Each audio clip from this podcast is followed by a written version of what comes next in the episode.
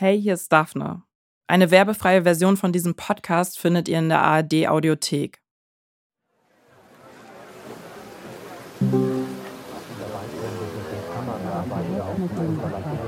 Namen Naturwiederherstellungsgesetz. Was merken Sie denn in New York von den Waldbränden? Insgesamt 580 politisch motivierte Straftaten. Welle seit Wochen gegen Dutzende Brände. Was schlecht für das Klima ist. An diesem Tage, dem 30. August 2021, beginnen wir einen unbefristeten Hungerstreik. Wir sind jung, aber wir sind bereit, unser Leben zu riskieren. Wir fordern ein sofortiges Gespräch mit Ihnen, den drei Kanzlerkandidatinnen Herrn Laschet, Herrn Scholz und Frau Baerbock, über den Mord an der jungen Generation. Sieben junge Leute stehen vor dem Bundestag. Mit ernstem Blick schauen sie in die Kamera. Vor sich halten sie einen Banner, auf dem steht Hungerstreik der letzten Generation für das Leben. Das war 2021. So fing alles an mit der letzten Generation. Den Pathos aus dem Video sind wir inzwischen gewohnt.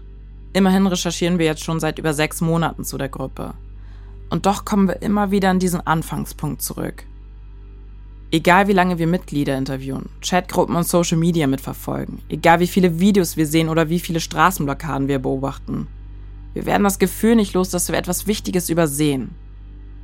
Auf der Suche nach einer Antwort sichten wir nochmal das gesamte Material und fangen mit den Videos vom Hungerstreik an. Und auf einmal fällt uns was auf. Es ist jetzt der 18. Tag im Hungerstreik und mir geht es zudem schlechter. Ich werde einfach immer verzweifelt darüber und es macht mich immer mehr fertig, wie es sein kann, dass wir hier alle. Der Hungerstreik gilt als Gründungsmoment der letzten Generation.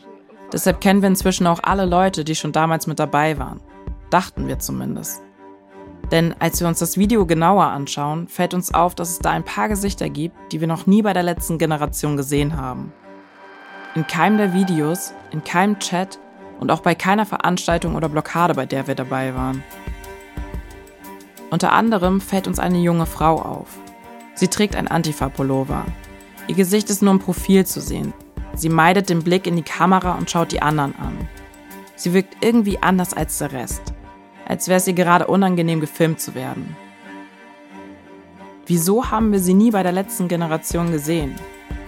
Ist sie noch dabei, aber einfach nicht mehr in der Öffentlichkeit? Oder hat sie sich damals gegen die letzte Generation entschieden und ist nicht Teil der Bewegung geworden? Bisher scheint sie mit niemandem darüber gesprochen zu haben. Vielleicht kann sie uns helfen, unser komisches Gefühl greifbar zu machen. Ich bin Daphne Ivana Sagner und das ist Hitze. Folge 5 Im Kern.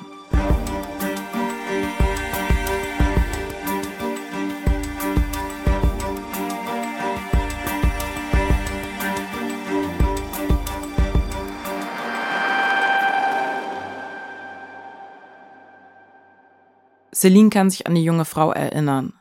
Sie sind sich schon mal begegnet, denn Celine hat den Hungerstreik damals journalistisch begleitet. Sie schreibt ihr. Die junge Frau ist mittlerweile ziemlich vorsichtig, wem sie vertraut und was sie öffentlich sagt. Sie zögert, ob sie wirklich mit uns sprechen will, wirkt unentschieden. Es dauert ein bisschen, aber irgendwann ist sie bereit für ein Interview. Unter einer Bedingung. Ihr Name soll nicht öffentlich genannt werden. Also nennen wir sie hier Leo. Ich wundere, wenn ich aufs Handy gucke, ich habe so ein bisschen mir Sachen aus unserem ersten Gespräch notiert. Es ist ein heißer Sommertag im August. Celine besucht Leo in ihrer WG. Wo genau die ist, sollen wir lieber nicht sagen. Fühlst du dich bereit, so ein bisschen über die ganzen Themen zu sprechen? Ja. Ja. Sie setzen sich in die Küche. Dort ist es angenehm kühl, im Gegensatz zu den über 30 Grad draußen.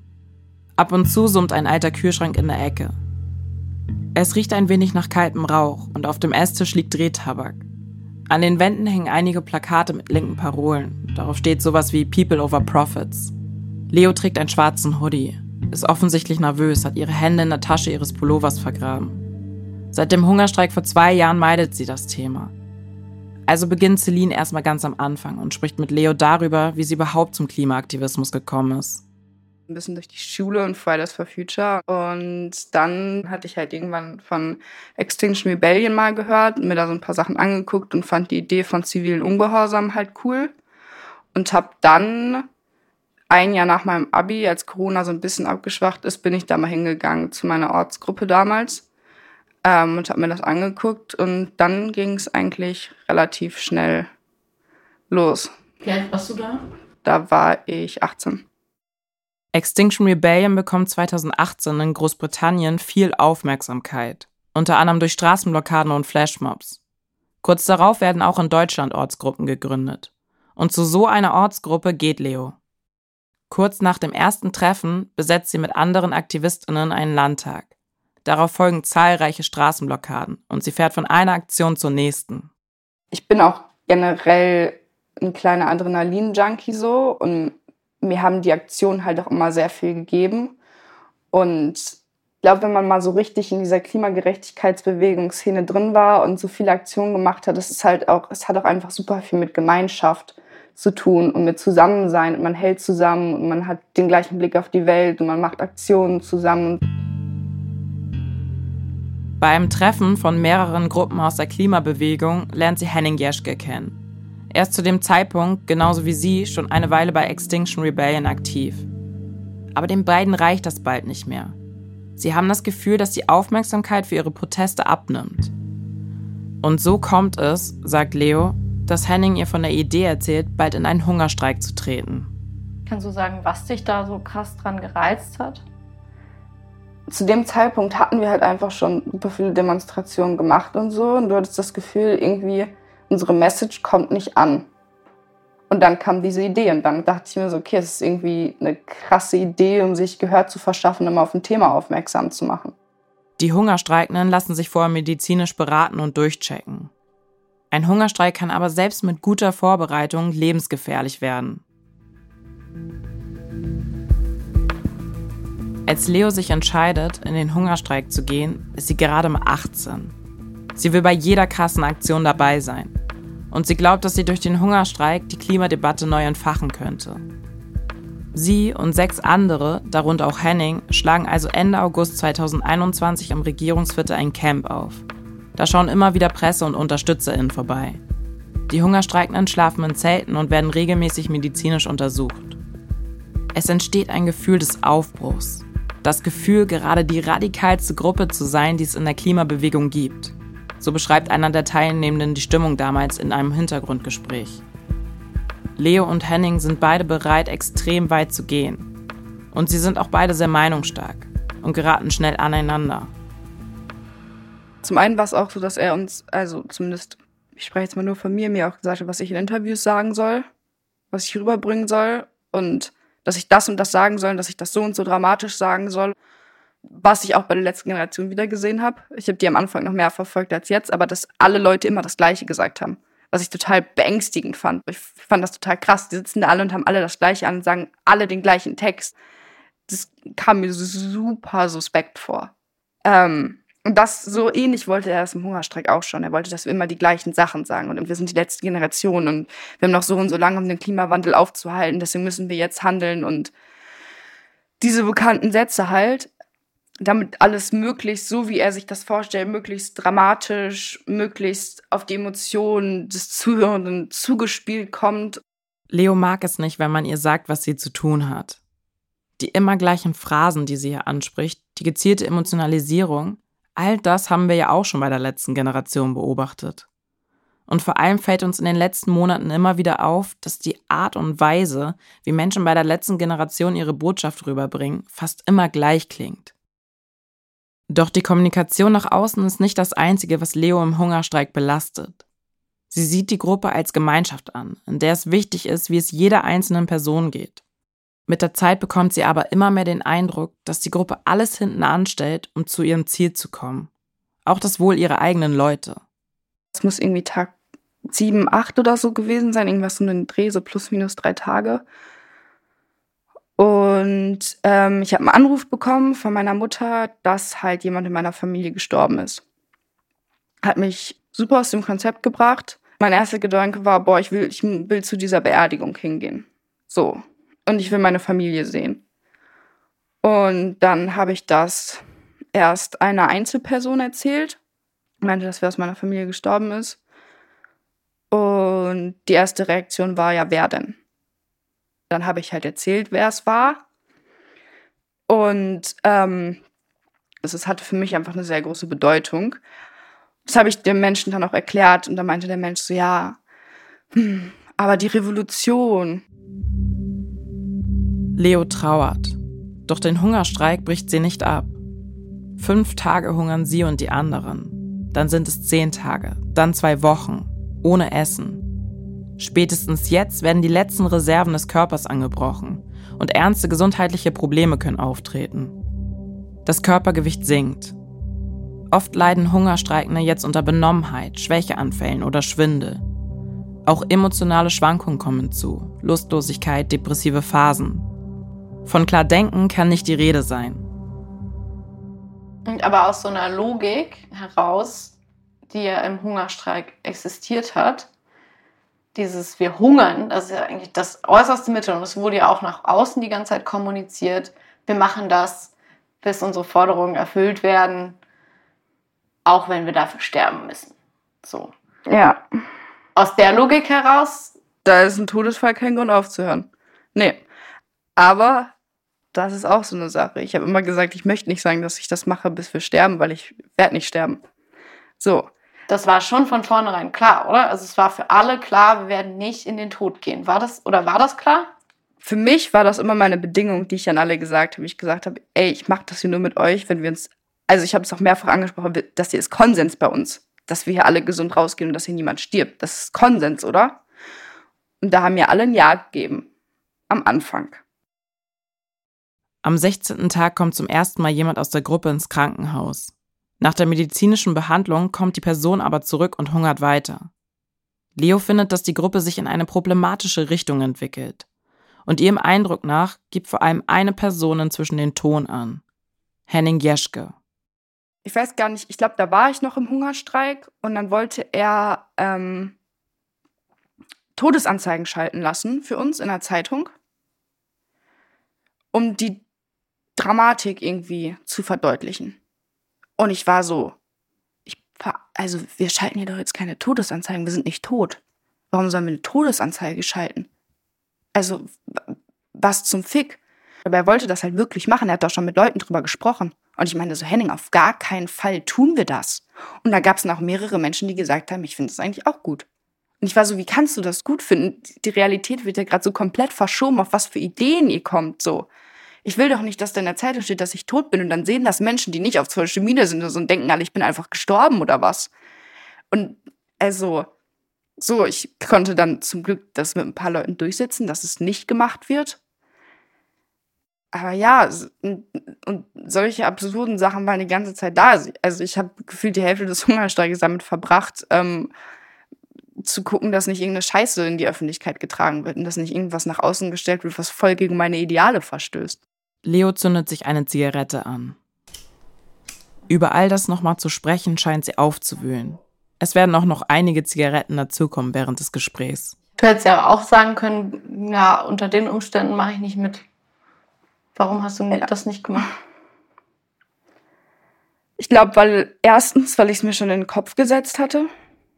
Zweitens, weil ich schon sehr viel Zeit und Energie reingesteckt habe. Und drittens, weil mein gesamter Freundeskreis da drin gesteckt hat. Zum Zeitpunkt des Hungerstreiks hat sie ihr gerade erst angefangenes Studium aufgegeben. Sie ist umgezogen, hat Freundinnen von früher hinter sich gelassen.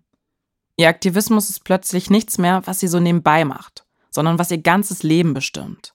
Also hätte ich das alleine mit Henning und den Menschen gehabt, mein Freundeskreis wäre noch in gewesen, hätte da irgendwie ihre Sachen gemacht und hätten gesagt, hey, komm doch einfach hier ich habe das Gefühl, es ist nicht gut, hör auf, geh da raus, so, lass die machen und komm zu uns, dann hätte ich es wahrscheinlich gemacht. Aber mein ganzer Freundeskreis war halt da und ich war auch, also die Woche vor dem Hungerstreik, ich war so am Ende mit meinen Nerven und körperlich und mit allem. Ich konnte überhaupt nicht mehr klar denken. Ich war gar nicht so in der Lage, so connected zu mir zu sein, um wirklich zu sagen, okay, was möchte ich hier jetzt machen? Und ist es gerade überhaupt das Richtige für mich? Und wenn dann alle um dich rum aber super überzeugt und sagen, wir machen das, wir schaffen das, wir kriegen das hin, dann lässt du dich davon natürlich mitziehen. Leo bekommt das Gefühl, immer weiter über ihre Grenzen gehen zu müssen. Das machen ja auch alle anderen. Alles für die Sache geben. Doch von Tag zu Tag geht es ihr schlechter. Am 20. Tag kommt eine ihrer engsten Vertrauten im Hungerstreik ins Krankenhaus und entscheidet sich, dass es zu riskant wäre, weiter zu hungern. Leo nutzt den Moment, um auch auszusteigen. Sie kann einfach nicht mehr. Körperlich sowie psychisch. Kurz danach ist sie nochmal im Camp. Sie gibt ein Interview, in dem sie gefragt wird, ob sie den Hungerstreik bereut. Also gar nicht. Also trotz allem, was ich auf mich genommen habe, bin ich echt froh, dass ich das gemacht habe. Heute antwortet sie darauf, wenn ich jetzt eine Freundin von mir in der Situation wäre, in der ich damals war, dann würde ich alles dafür tun, um sie davon zu überzeugen, dass sie das bloß nicht machen sollte. So. Also warum würdest du das der so krass raten? Warum würdest du das nicht nochmal machen? Naja, weil ich glaube, dass, also Klimaaktivismus und Aktivismus ist gut. Es ist so lange gut und wichtig, bis es halt an deine eigene Gesundheit kommt. Also dieser Aktivismus von, wir machen immer weiter, wir müssen immer machen, wir müssen immer in Aktion gehen, wir müssen immer tun und machen, machen, weiter, weiter. Es ist einfach super ungesund. Es führt nur zu ausgebrannten Aktivisten. Es führt nur dazu, dass wir alle irgendwann gar nicht mehr können, dass wir Dinge tun, die wir nicht klar durchdenken, weil wir so krass in diesem Sog drin sind. Der Sog, dieses wir müssen immer machen, wir müssen immer in Aktion gehen. Es ist genau das, worauf die letzte Generation baut.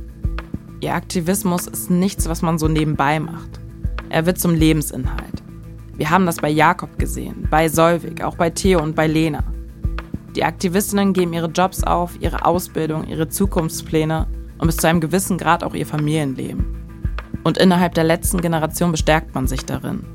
Denn nur so funktioniert ihr Aktivismus, indem sie ständig im Protest sind, indem sie alles geben, auch wenn es viele Opfer kostet. Warum sprichst du jetzt mit mir darüber? Was ist da deine Motivation? Oder Celine und Leo sitzen jetzt schon ziemlich lange in der Küche und sprechen. Leo dreht sich noch eine Zigarette.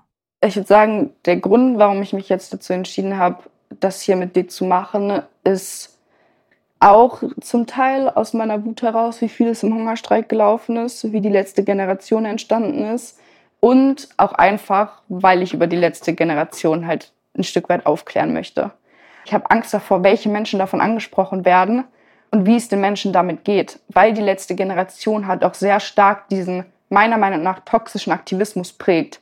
Dieses, ihr müsst das machen, ihr müsst auf die Straße gehen, ihr müsst ins Gefängnis gehen, ihr müsst Straftaten begehen, weil wir müssen handeln und deswegen müsst ihr das tun. Und deswegen müsst ihr immer weitermachen und deswegen müsst dieses ganze immer weiter gar nicht nachdenken, keine Pause, nicht sich um sich selbst kümmern, sondern hey, da ist ein Problem und wir müssen das jetzt verhindern und deswegen müssen wir alles tun.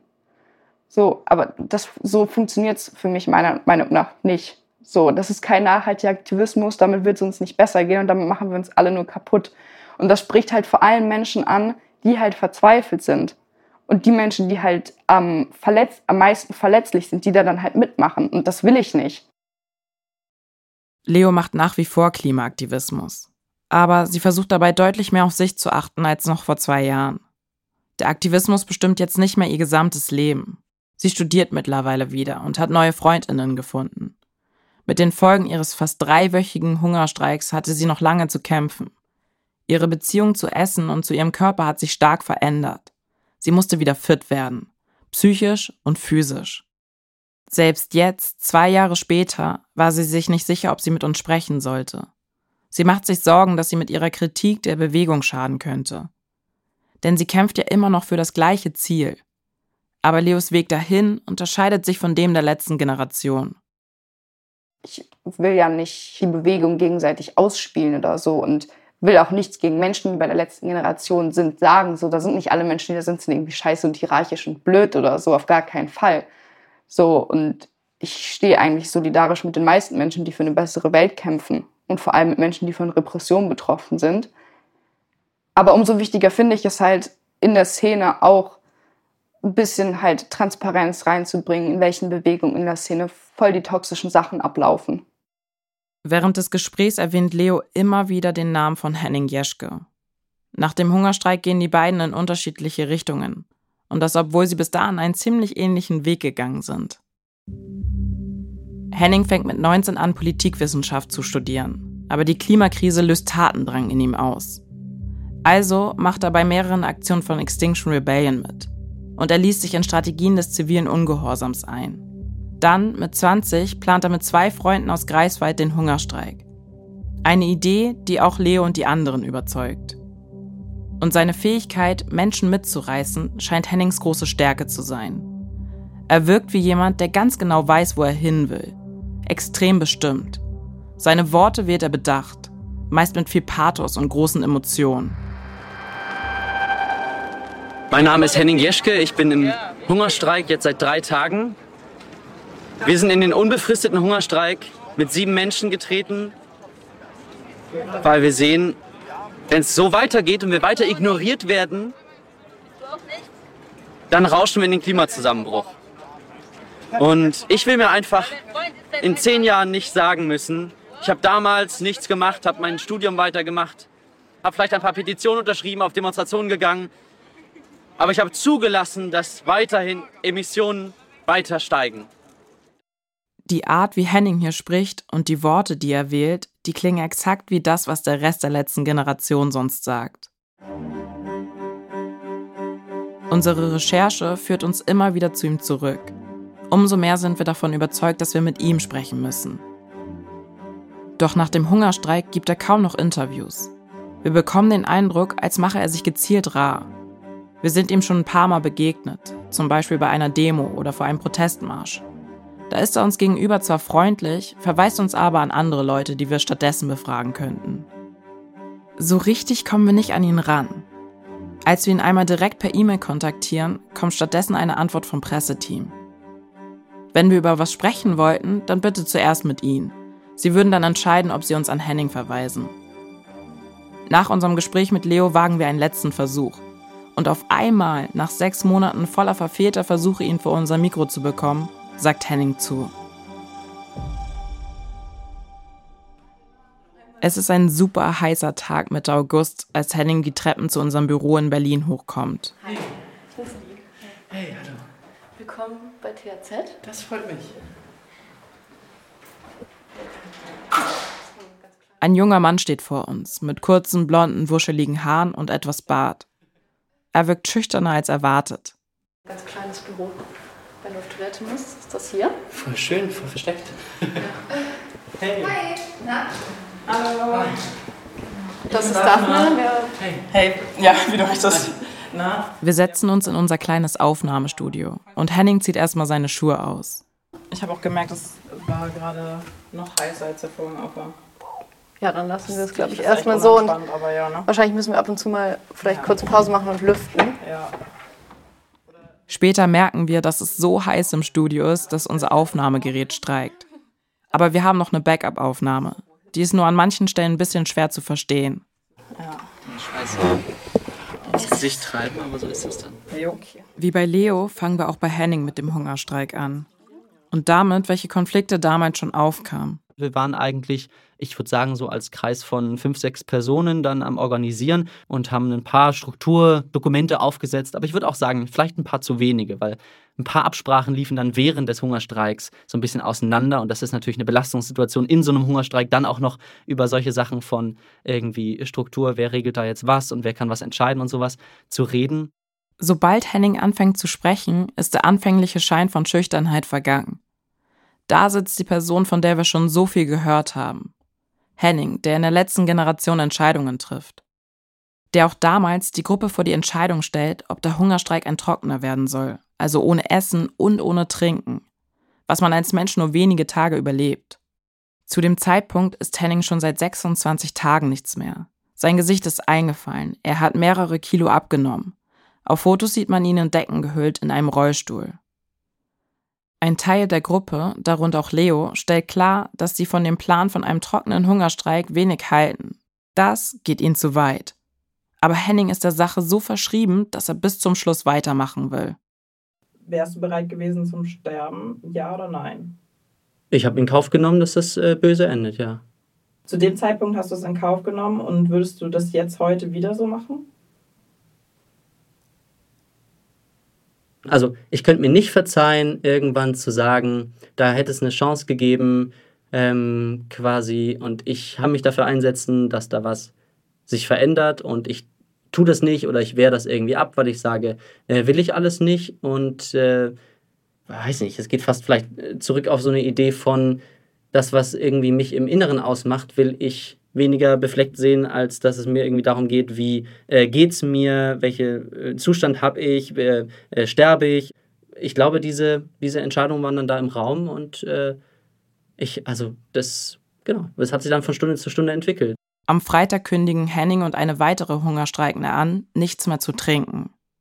Kurz darauf einigen sie sich mit dem zukünftigen Kanzler Olaf Scholz auf ein Gespräch. Und damit endet der Hungerstreik am Samstag, den 25. September 2021. Es sind ja nur ein paar Leute mit zur letzten Generation gekommen aus dem Hungerstreik, ne?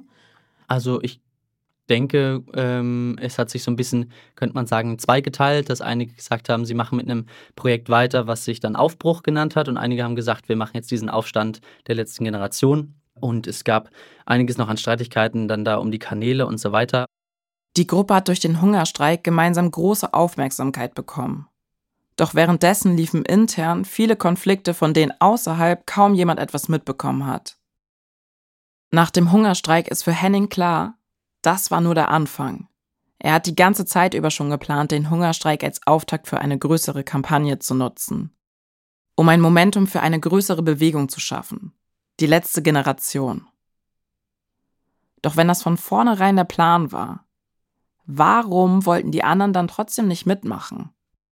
Ich finde das eigentlich weniger interessant, quasi genau in diese Streitigkeiten reinzugehen, als darin, wie quasi äh, vielleicht diese Geschichte von Aufbau, also die ich auch miterlebt habe in Extinction Rebellion, in Fridays for Future, in ähm, der letzten Generation, äh, ja, am Ende dazu geführt hat, glaube ich, dass einige der Probleme nicht mehr auftauchen von äh, wer entscheidet eigentlich darüber, wer entscheidet und am Ende zerlegt sich so eine Bewegung selbst. Im Hungerstreik hatte Leo vor allem Probleme mit den Strukturen. Henning wollte vieles schnell entscheiden und am besten hierarchisch. Die anderen wollten lieber abstimmen. Als wir ihn nach diesen Konflikten fragen, geht Henning darauf nicht ein. Er betont stattdessen, wie gut diese Entscheidungsprozesse in der letzten Generation laufen würden. Ich glaube, wir sind ganz gut aufgestellt und ich glaube auch, was wir ähm, in der Phase damals an Unklarheit hatten, ist in jedem Fall schlimmer als, und das ist ja das Werbeangebot, was wir gemacht haben, wer neu hinzukommen will, der kann das selber entscheiden bei der letzten Generation. Es gibt die Überlegung, da gibt es natürlich was, wo eine Art Entscheidungsteam ist, da gibt es eine funktionelle äh, Hierarchie darin, dass man sagt, diese Rahmenentscheidungen werden da getroffen. Und äh, das ist vollkommen fein, wenn Leute das doof finden und wenn Leute ihre eigenen Sachen aufbauen. Und wir sind recht fest davon überzeugt, einige unserer Lernentscheidungen über die Erfahrungen, über den Verlauf der Zeit weisen aber darauf hin, dass das was Gutes hat. Und dass wir dieses quasi, dieses Angebot ähm, ja, recht erfolgreich machen konnten. Und genau das unterscheidet die letzte Generation von einem Großteil der Klimabewegung. Entscheidungen werden nicht basisdemokratisch getroffen, sondern von einer Handvoll Menschen. Das nennt Henning und die letzte Generation eine funktionelle Hierarchie. Diese ist laut einem internen Dokument folgendermaßen aufgebaut. Es gibt die Kerngruppe. Sie besteht aus sechs Personen, zu der auch Henning und drei weitere Personen aus dem Hungerstreik gehören. Sie diskutieren über die Strategie der Bewegung. Über dieser Gruppe an der Spitze steht das sogenannte Kernteam. Ja, das ist etwas verwirrend, deshalb nochmal. Das größere Team ist die Kerngruppe. Das kleinere Team, das darüber steht, nennt sich das Kernteam. Das besteht aus drei Personen. Lea Bonosserra, die gemeinsam mit Henning nach dem Hungerstreik mit Olaf Scholz diskutiert hat. Melanie Gutmann, sie ist die Person aus dem Video in der ersten Folge, die bei der ein Autofahrer immer wieder auf die Hand tritt. Und eben auch Henning Jeschke. Die drei treffen am Ende die maßgeblichen Entscheidungen für die Bewegung. Damit haben sie einen großen Einfluss auf die Gruppe, aber tragen auch genauso viel Verantwortung für alles, was in der Bewegung passiert. In Dokumenten, die auf der Website der letzten Generation öffentlich verfügbar sind, steht, dass Lea und Henning nie gleichzeitig in den Protest gehen, damit es immer genug Leute im Kernteam gibt, die Entscheidungen treffen können. Also ich verstehe, dass es effektiv sein soll, aber du, Lea und Melly, ihr seid jetzt ja quasi an der Spitze und das wechselt ja, das rotiert ja nie. Und dann ist man ja auch anfällig ähm, für Machtmissbrauch zum Beispiel. Wie geht ihr damit um? Ja, also ich denke, dass das mit dem, äh, mit dem Aufbau unserer Bewegung so gesehen werden kann, dass wir da quasi in der Mitte stehen, viele Informationen zusammenziehen und immer wieder Informationen äh, rausgeben zu diesen großen Rahmenfragen. Das ist ja eher sogar eine Sechsergruppe und noch eine 20er-Orga-Gruppe, die da quasi so ein bisschen im Zentrum stehen. Ja, die 20er-Orga-Gruppe ist laut der Dokumente eine Zehnergruppe, die keine strategischen Entscheidungen trifft, sondern vor allem Koordinationsaufgaben übernimmt. Und jetzt nicht irgendwie einige Leute, die da jetzt über alles rüberschauen, würde auch gar nicht vom, äh, von, von der Menge an, an Fragen und an Entscheidungen und an, äh, an Arbeit klappen. Und dass die eben das Vertrauen haben von der Struktur. Und ich bin der festen Überzeugung, dass uns das vorangebracht hat. Und dass uns das aus, rausführt aus einer Ära von äh, vielen Jahren und wenn ich, wenn ich zurückgucke, vermute ich sogar Jahrzehnten an ähm, Momenten, wo so Bewegungen schnell hochkommen und dann mit den ersten Streitigkeiten genauso schnell wieder versinken, weil sie sich keine langfristige Struktur aufgebaut haben.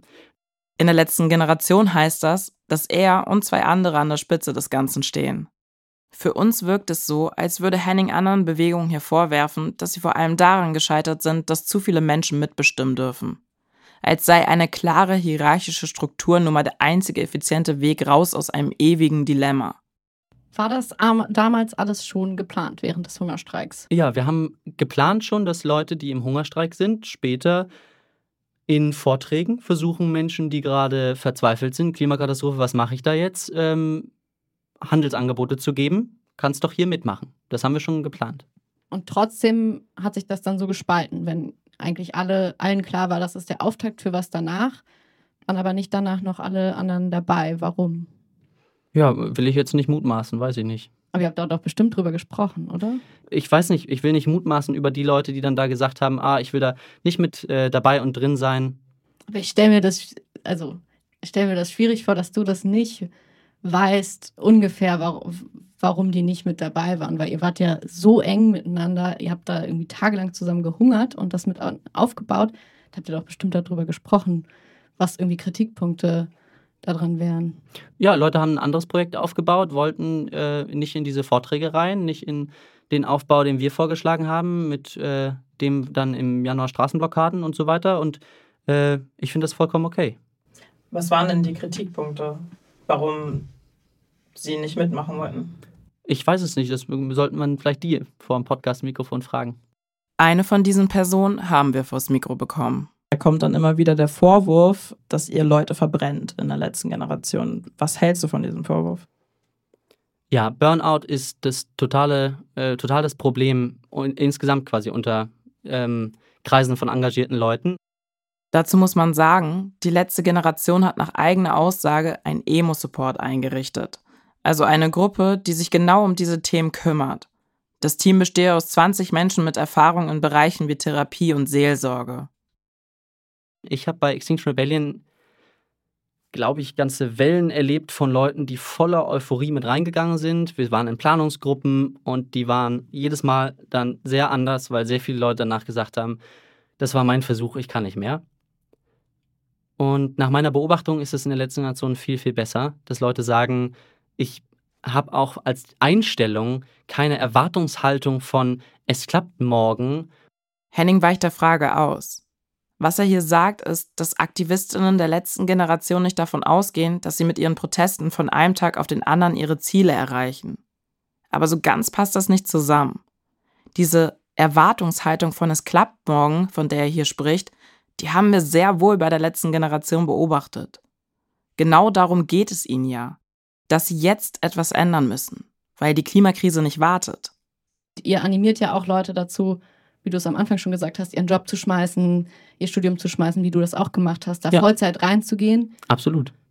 Und das kostet ja noch deutlich mehr Kraft und Aufwand, als das jetzt, ich gehe mal nachmittags ein bisschen Aktivismus machen ist. Stimme ich voll zu. Was ich sehe, ist, dass Leute mehr Lebensfreude haben, ähm, die berichtet haben, ich habe jetzt drei Jahre lang meinen Job gemacht, ohne dran zu glauben oder während ich mit voller Verzweiflung eigentlich weiß, was passiert, aber mir denke, ich kann nichts tun. Leute können jetzt was tun, gehen da voll rein und das Produktivste, was man eigentlich machen kann, wenn man sagt, scheiße, die Welt geht unter, scheiße, die Welt geht wirklich unter, das ist ja nichts, was die Leute ausdenken, das ist da und das Beste, was man da machen kann, ist darin aktiv zu werden, eine Selbstwirksamkeit zu entwickeln, die sagt, wir haben eine Vision und die ist auch progressiv, die ist nicht einfach nur, ich will irgendwelche Racheakte an irgendwem verfüllen, wir haben eine politische Vision, da muss es hingehen und was gibt es quasi Lebensfreude, stärkenderes, als wenn das mit anderen Menschen auch noch zusammen passiert, wenn man das als Gruppe macht. Was gibt es Lebensfreude stärkenderes, als alles hinzuwerfen für eine Sache, an die man glaubt? Es sind Sätze wie diese, die wahrscheinlich manchen Leuten, inklusive Celine und mir, ein mulmiges Gefühl geben, wenn es um die letzte Generation geht.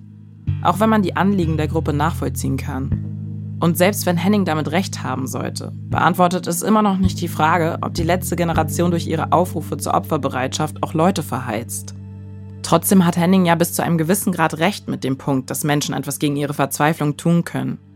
Gegen die Klimakrise aktiv zu werden, ist ein Weg, um gegen die eigene Ohnmacht zu kämpfen und sich ein Gefühl von Macht zurückzuholen. Ein Gefühl von Kontrolle und Gemeinschaft, ein Weg, konstruktiv mit der eigenen Angst umzugehen. Das betonen auch unterschiedliche KlimapsychologInnen immer wieder. In den Mobilisierungsvorträgen der letzten Generation scheint es aber oft so, als würden sie die Angst der Leute vor der Klimakrise gezielt nutzen, um Menschen für sich zu gewinnen. Ich sehe das weniger als eine Taktik von uns, jetzt von der letzten Generation. Äh, wir müssen da jetzt besonders viel Pep reinhauen und eher als Ausdruck von dem, was Leute authentisch darin fühlen, wenn sie sich diese wissenschaftlichen Erkenntnisse an, anhören. Wenn man die ganze Zeit nur quasi die seichten Botschaften erwähnt, dann wird ja auch in der Bevölkerung quasi immer nur das Seichte erwähnt. Wer soll dann diesen, diesen Alarm, diese Rolle einnehmen? Das heißt, ich halte sehr viel davon, Leute auch in eine Situation der Hoffnungslosigkeit zu versetzen, wenn es eine ist, aus der es einen Ausweg gibt. Die Klimakrise macht vielen Menschen zu Recht Angst. Und das nutzt die letzte Generation. Darüber haben wir in Folge 4 gesprochen. Bei Henning erkennen wir eher eine andere Emotion. Wut. Auf die Untätigkeit der Politik und das kollektive Schulterzucken. Ich habe aber das Gefühl, dass ihr weniger mit Wut arbeitet, ja. sondern mehr mit Angst. Und warum macht ihr das so? Ich finde es super, mit Wut zu arbeiten. Ich glaube, es ist produktiver als Angst. Mhm. Ähm, schaue ich mir gerne an, können wir gerne gemeinsam gucken, wie ist es, dass wir am besten die Wut in den Leuten in friedliche Aktionen übersetzen. Ich halte, das ist für den für den wahrscheinlich wichtigsten Weg von in der Gesellschaft passiert was. Dass diese Wut, die auch schon da ist, wo Leute quasi zu Hause verzweifelt auf der Bettkante sitzen, die haben auch Angst, die haben auch Verzweiflung. Wahrscheinlich ist das gar nicht so weit voneinander äh, weggekoppelt. Aber wenn sie eben eine Empörung spüren und wenn das genug Menschen spüren und die sagen, wir können auch was draus machen, da sind Leute auf der Straße, denen kann man sich anschließen, dann wird da was Starkes draus. Also unbedingt Wut. Wenn es um die Strategie der letzten Generation geht, wird nichts dem Zufall überlassen. Alles ist durchgeplant. Ob mit Angst oder Wut gearbeitet wird, ist eine bewusste Entscheidung. Und die treffen Henning und das Kernteam.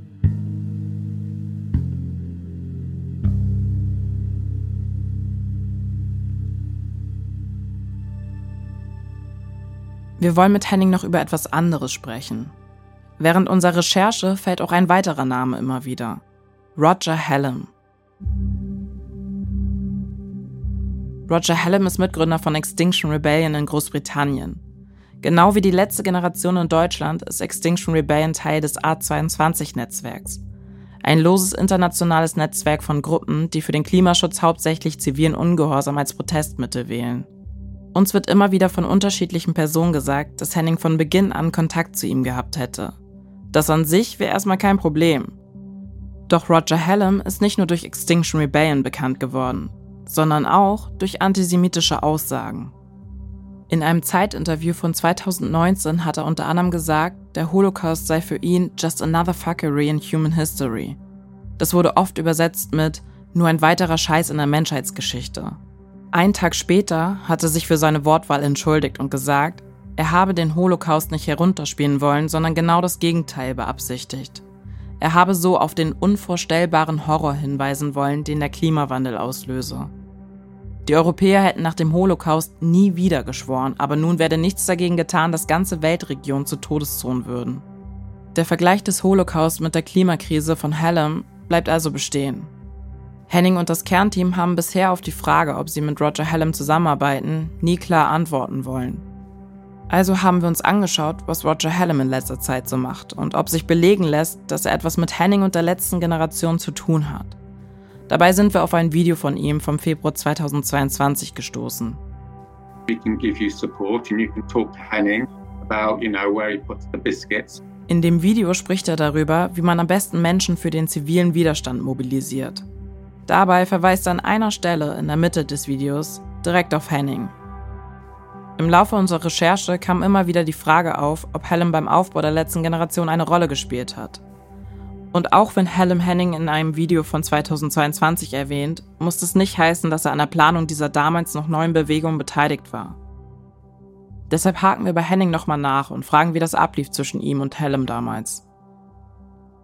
Wir haben in dem internationalen Netzwerk von Anfang an eine Zusammenarbeit, die wurde mit aufgesetzt, dieses Netzwerk, von äh, unter anderem der Kampagne Just Stop Oil in Großbritannien und äh, Letzte Nation in Deutschland, ich glaube mit fünf anderen oder vier anderen am Beginn. Und sowohl dort als auch in der Zusammenarbeit über das Kernteam mit Großbritannien äh, haben wir Austausch mit äh, Roger, der auch Teil von den Extinction Rebellion Aufbauten ja beispielsweise schon war. Also hast du auch Kontakt mit Roger Hallam? Immer noch? Wir haben als äh, Kampagne, und ich habe ja schon gesagt, ich bin international mit drin, Austausch und wir werden den Austausch auch äh, auf diese Sachen hin, die da jetzt reflexionsmäßig angesprochen wurden, ähm, nochmal in Gespräche gehen.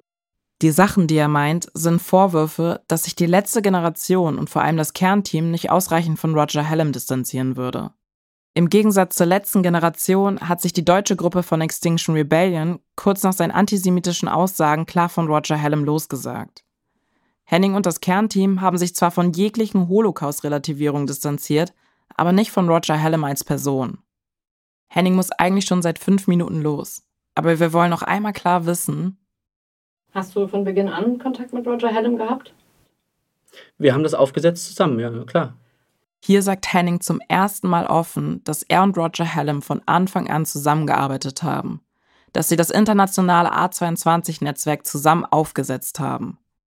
Die letzte Generation sagt immer wieder über sich, sie sei extrem transparent. Man könne alles über sie nachlesen. Doch diesen Punkt haben sie bisher immer umgangen. Und es gibt noch weitere Dinge, bei denen sie sich offenbar davor drücken, klare Aussagen zu treffen. Zum Beispiel auch, wohin die letzte Generation wirklich mit ihrem Protest will. Geht es ihnen wirklich nur um ein 9-Euro-Ticket und ein Tempolimit? Dafür ins Gefängnis gehen und Privatinsolvenz riskieren? Wovon träumst du? Mm, Henning schließt die Augen. Also wir bauen, glaube ich, eine Bewegung auf, die basiert auf Sachen, die schon mal funktioniert haben. Das Ziel ist, dass wir die ökologische Vollkatastrophe verhindern und nicht in die Falle tappen zu denken, das sei so ein oberflächliches Emissionending, weil es eigentlich auch eine Frage ist von Demokratie, und, und Macht, und also sowohl global betrachtet mit, dem, mit den globalen äh, Nordenstrukturen und den Leuten, die es jetzt schon spüren im globalen Süden, auch in den Gesellschaften, quasi welche Chefs von Firmen, welche wirtschaftlichen und politischen Eliten am Ende haben da gerade die Macht und wie nah sind die gekoppelt an den Demos in der Demokratie. Hier spricht Henning einen zentralen Punkt an. Es geht ihm eigentlich darum, herrschende Machtstrukturen, auf denen unser demokratisches und wirtschaftliches System basiert, in Frage zu stellen. Das ist, glaube ich, auch eine Frage, die wir aushandeln müssen gleichzeitig. Und als dritte Frage, die wir aushandeln müssen, ist die Frage von der sozialen Solidarität, von der Gerechtigkeit, die damit einhergeht. Und diese drei Fragen sind allesamt äh, welche, die als Symptome eigentlich äh, jetzt auftreten von so einer zu groß gewordenen Machtasymmetrie zusammen mit einer Ideologie von, man muss immer mehr ausgraben, damit wir immer mehr materiellen Wohlstand für uns in unserer Lebenszeit jetzt ergattern, anstatt zu denken an lange, anstatt zu denken an überall, anstatt zu denken an, eigentlich glaube ich, ist der Mensch tief davon über, ähm, tief davon geprägt, miteinander quasi zu sein und das steckt in allen auch. Ich höre da eigentlich raus eine Abschaffung des Kapitalismus.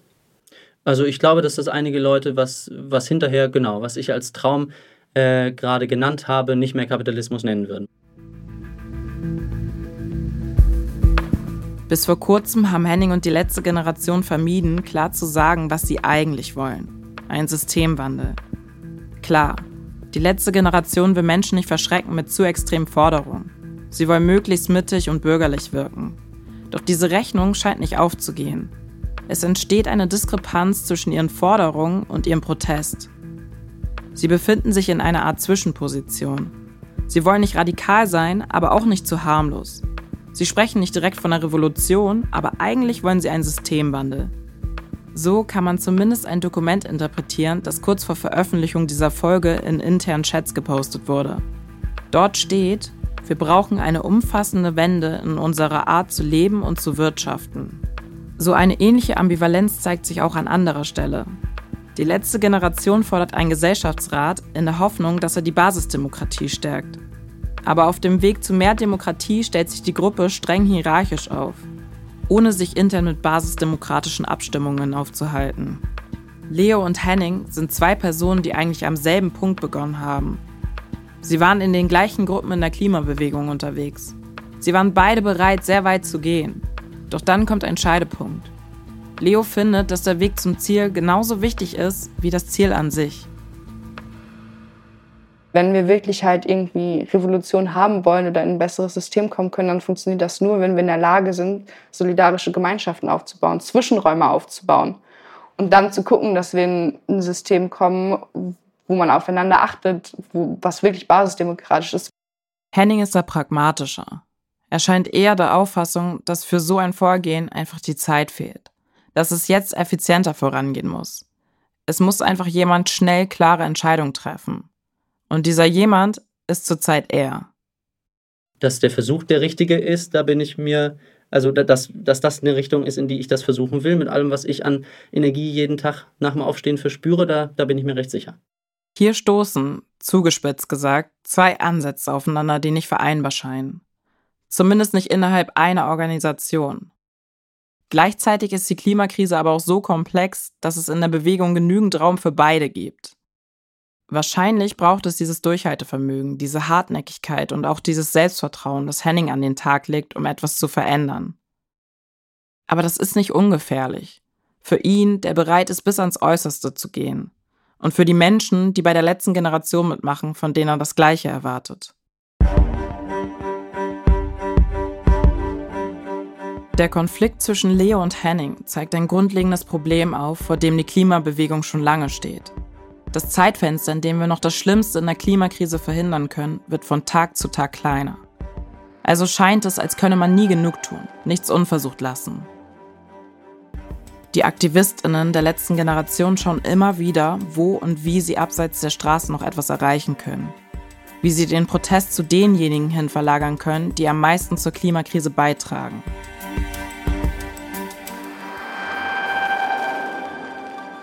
In der nächsten Folge. Das war schon saustressig, gerade hier so rumzustehen auf diesem Parkplatz. Ja, und alle saßen da so wir hören von den Menschen, die den Protest der letzten Generation in ihrem Alltag zu spüren bekommen. Es bewegt sich was, aber nicht in so einem Tempo, so wie die Aktivisten es haben wollen. Und ähm, die sollen damit aufhören, die anderen zu belehren. Das sind keine Retter der Nation. Die werden auch das Klima nicht retten. Ganz sicher nicht.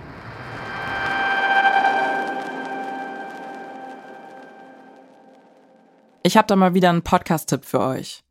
Habt ihr euch schon mal gefragt, wer eigentlich für den Verfassungsschutz arbeitet? Was der Bundesnachrichtendienst tatsächlich macht? Oder wie geheime Informationen ans Tageslicht kommen? All das erfahrt ihr im ARD-Podcast Dark Matters über die Geheimnisse der Geheimdienste. Host Eva Maria Lemke führt euch durch wahre Geschichten von Doppelagenten, Spionage, Terrorplänen und Staatsgefährdern. Zusätzlich gibt es auch spannende Interviewfolgen mit ARD-Geheimdienstexperten, um die Hintergründe zu beleuchten. Hört am besten selbst rein. In der ARD-Audiothek. Dark Matters, der Podcast, der das Licht auf die Schattenwelt deutscher Geheimdienste wirft. Alle Infos dazu in den Show Notes.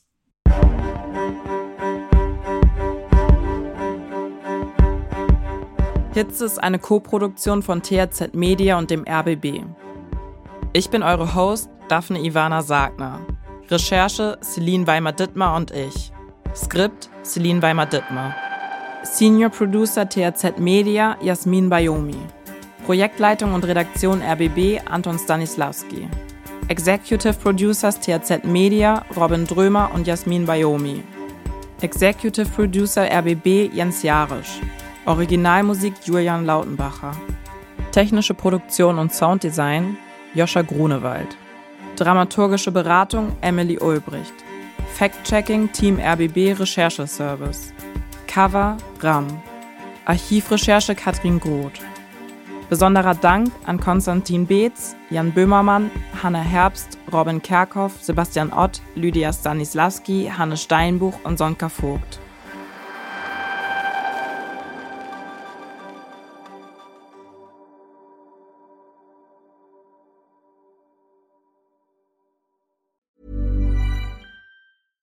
Mom deserves the best, and there's no better place to shop for Mother's Day than Whole Foods Market. They're your destination for unbeatable savings, from premium gifts to show-stopping flowers and irresistible desserts. Start by saving 33% with Prime on all body care and candles. Then get a 15-stem bunch of tulips for just $9.99 each with Prime. Round out Mom's menu with festive rosé, irresistible berry chantilly cake, and more special treats. Come celebrate Mother's Day at Whole Foods Market.